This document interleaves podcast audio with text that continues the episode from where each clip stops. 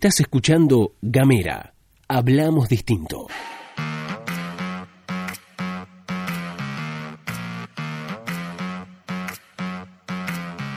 Hola, ¿qué tal? ¿Cómo te va? Bienvenido, bienvenida, bienvenide una vez más a La Pastilla de Gamera, este micro informativo que distribuimos de lunes a viernes. Mi nombre es Luz Escarpati y como es habitual me acompaña Gastón Lodos. Hola Luz, hola a todos, todas, todos quienes están escuchando. ¿Cómo andás? ¿Qué decís? ¿Cómo te va? Te vamos a contar en algunos minutitos nada más las noticias. Recordá que puedes mandarnos un mensaje de WhatsApp al 549-2901 50 2990.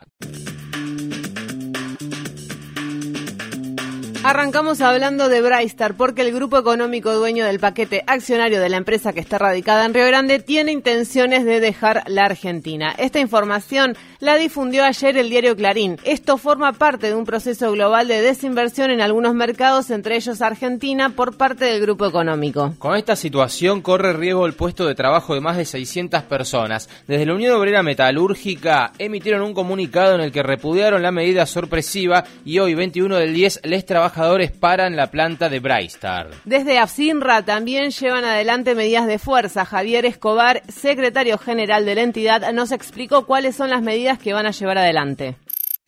En este mismo momento hemos arrancado con una medida de fuerza por tiempo indeterminado porque no hemos tenido respuesta oficial ni concreta de, de, la compañía y de la presidencia, obviamente, a nivel general, ¿no? Los directores locales acá en la, en la, en la localidad de Río Grande, bueno, ellos nos dicen que tampoco tienen en comunicación, que no le dan información, que la verdad están, obviamente, están en una, situación, en estado de alerta y preocupados porque ellos también, obviamente, perderían su fuente de trabajo.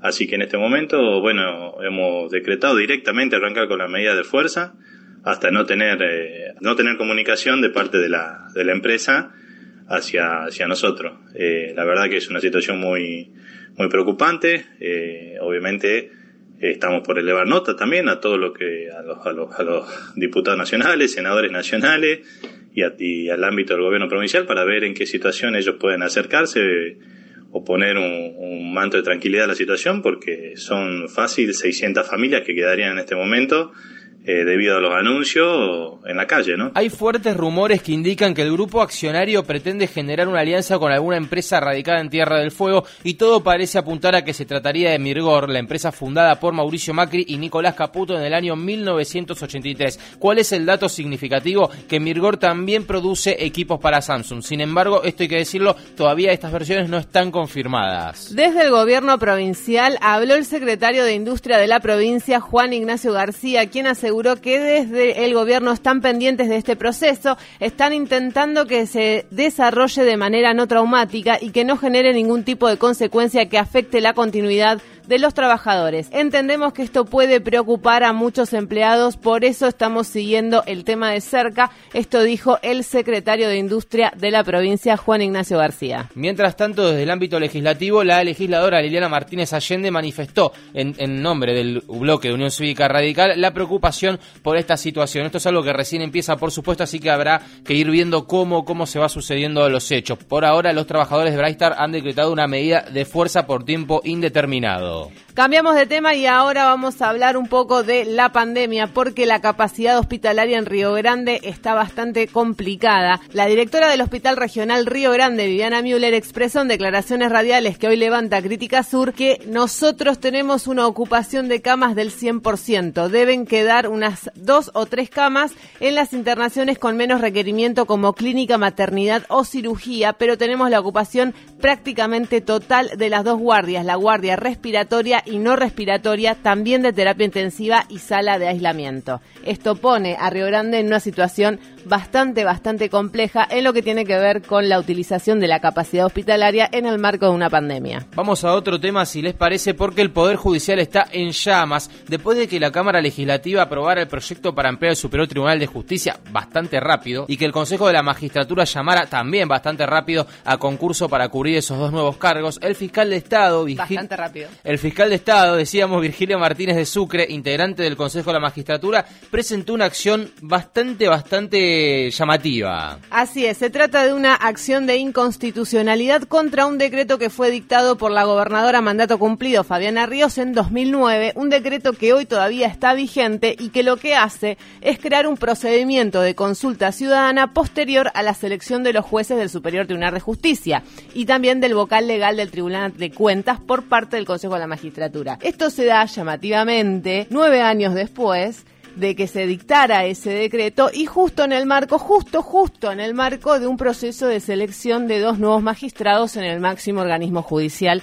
de la provincia. Según publica el diario del Fin del Mundo, Martínez de Sucre ya había presentado esta acción en 2009 cuando Ríos emitió el decreto, pero el Superior Tribunal de Justicia no resolvió la cuestión de fondo porque consideró que el planteo devenía en abstracto, es decir, que no tenía ningún asidero real. Bueno, ahora vamos a ver qué es lo que dice el Superior Tribunal de Justicia. A ver, igual creemos que el resultado ya está puesto, ¿no? Pero ya que estamos hablando de la justicia, ¿les parece que hablemos de la justicia federal y hacemos la transición a las noticias de nivel nacional? Vamos a hablar brevemente del espionaje ilegal. Hemos hablado mucho de este tema en la pastilla de Gamera, en distintos foros de gamera.com.ar. Parece que el sector investigado por espionaje ilegal acaba de meter un golcito. El juez de la Cámara Federal porteña, Mariano Llorens, revocó parcialmente un fallo con el que se había rechazado un planteo de la defensa del secretario privado del expresidente Macri, es decir, Darío Nieto, para que la causa por espionaje ilegal que está en Lomas de Zamora se pase a Comodoro Pi. ¿Sí? Es decir, la causa que se investiga, el espionaje ilegal contra dirigentes políticos, sindicales y sociales, pase a los tribunales de Comodoro Pi. El fallo que revoca parcialmente Llorens había marcado que se investigan delitos en múltiples jurisdicciones, por lo que corresponde que se siga al frente de las investigaciones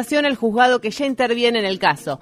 Para Llorens, esto no es así, ya que él interpreta que como la sede de la AFI del Poder Ejecutivo están en Ciudad Autónoma de Buenos Aires, la causa tiene que ir a Ciudad Autónoma de Buenos Aires. De esta manera, el tramo que queda en Lomas de Zamora es el de espionaje en el Servicio Penitenciario Federal que se sucedió en la provincia de Buenos Aires. El resto se iría a Comodoro Pi, ya saben ustedes, Comodoro Pi, por lo que nuestro humilde entender podemos ir despidiéndonos de saber qué pasó con las presuntas maniobras de espionaje ilegal durante la administración anterior. ¿Vamos a otro tema? Dale, vamos a uno de los temas centrales de esta jornada porque el gobierno nacional hizo efectiva la suba en tres tramos del salario mínimo vital y móvil. Según la información oficial, a partir de este mes el sueldo mínimo vital y móvil va a ser de 18.900 pesos para una jornada laboral completa y de 94,50 para los jornaleros. Y desde el primero de diciembre estas sumas van a pasar a ser de 20.587,50 y de 102,94 centavos respectivamente. Finalmente el tercer tramo va a ser a partir de marzo del 2021 cuando el salario mínimo por mes para los trabajadores de tiempo completo se va a fijar en 21.600 pesos y el de los jornalizados en 108 pesos por hora. Al mismo tiempo que se conocía esto, el INDEC publicó los números de lo que sale la canasta básica total que mide el precio de los alimentos más indumentaria más transporte. Esta canasta, la básica total, aumentó 3,8% en septiembre. Esto significa que un grupo familiar necesitó contar con ingresos de 47.215 pesos con 97 centavos para no caer debajo de la línea de la pobreza. Por su parte, la canasta básica alimentaria aumentó un 3,4%. Es decir, para que un grupo familiar integrado por una pareja con dos hijos compre la alimentación indispensable y no caiga en indigencia, necesita 19.430 pesos con 45 centavos. Ahora, si juntamos las dos informaciones que se acaban de dar, vamos a tener este resultado. Si una familia tipo, cuyos dos adultos ganan el salario mínimo, desde octubre van a tener un, un ingreso por 18.900 pesos cada uno. Esto es 37.800 pesos, mientras que la canasta básica total está en septiembre en 47.215 pesos con 97 centavos. Como decíamos, en marzo de 2021 el salario mínimo va a terminar de aumentar y se va a ir a 21.600 pesos. Si los dos adultos ganan eso, es decir, 21.600 pesos, el ingreso de esa casa va a ser de 43.200 pesos. Por lo que en marzo del 2021 dos salarios mínimos no alcanzan, no van a alcanzar a comprar la canasta básica total de septiembre del 2020. Así las cosas, estos son los números de la Argentina. Ahora sí, nos vamos, nos despedimos. Esto ha sido todo por hoy. Nos reencontramos la próxima. Si te gusta lo que hacemos y lo que decimos, cómo lo hacemos y cómo lo decimos, sabes que podés ayudarnos, podés ser parte de Gamera. Gamera es el primer medio colaborativo participativo de la provincia de Tierra del Fuego. Podés ir a www.gamera.com.ar. Arriba de todo vas a encontrar un banner que dice ayúdanos a crecer, hablemos distinto, suscríbete y podés hacer un aporte voluntario mensual. Para nosotros eso es muy, muy, muy importante porque nos ayudás a crecer, porque no nos dejas solos, porque nos acompañás y porque construimos entre todos, todas y todes comunicación popular. Así que ya sabes, www.gamera.com.ar, ayúdanos a crecer, suscríbete. Hasta la próxima.